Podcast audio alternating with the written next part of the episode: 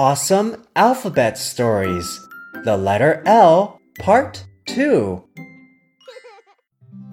Grandpa Lion is the owner of a small grocery store.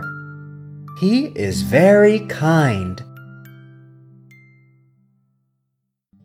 One night, the rain comes down hard.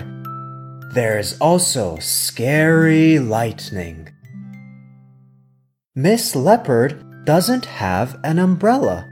Her new lollipops are all wet with rain. Grandpa Lion invites Miss Leopard into his home to wait out the rain. He gives her a lemon. Remember, kids, in your daily lives, always help out other people.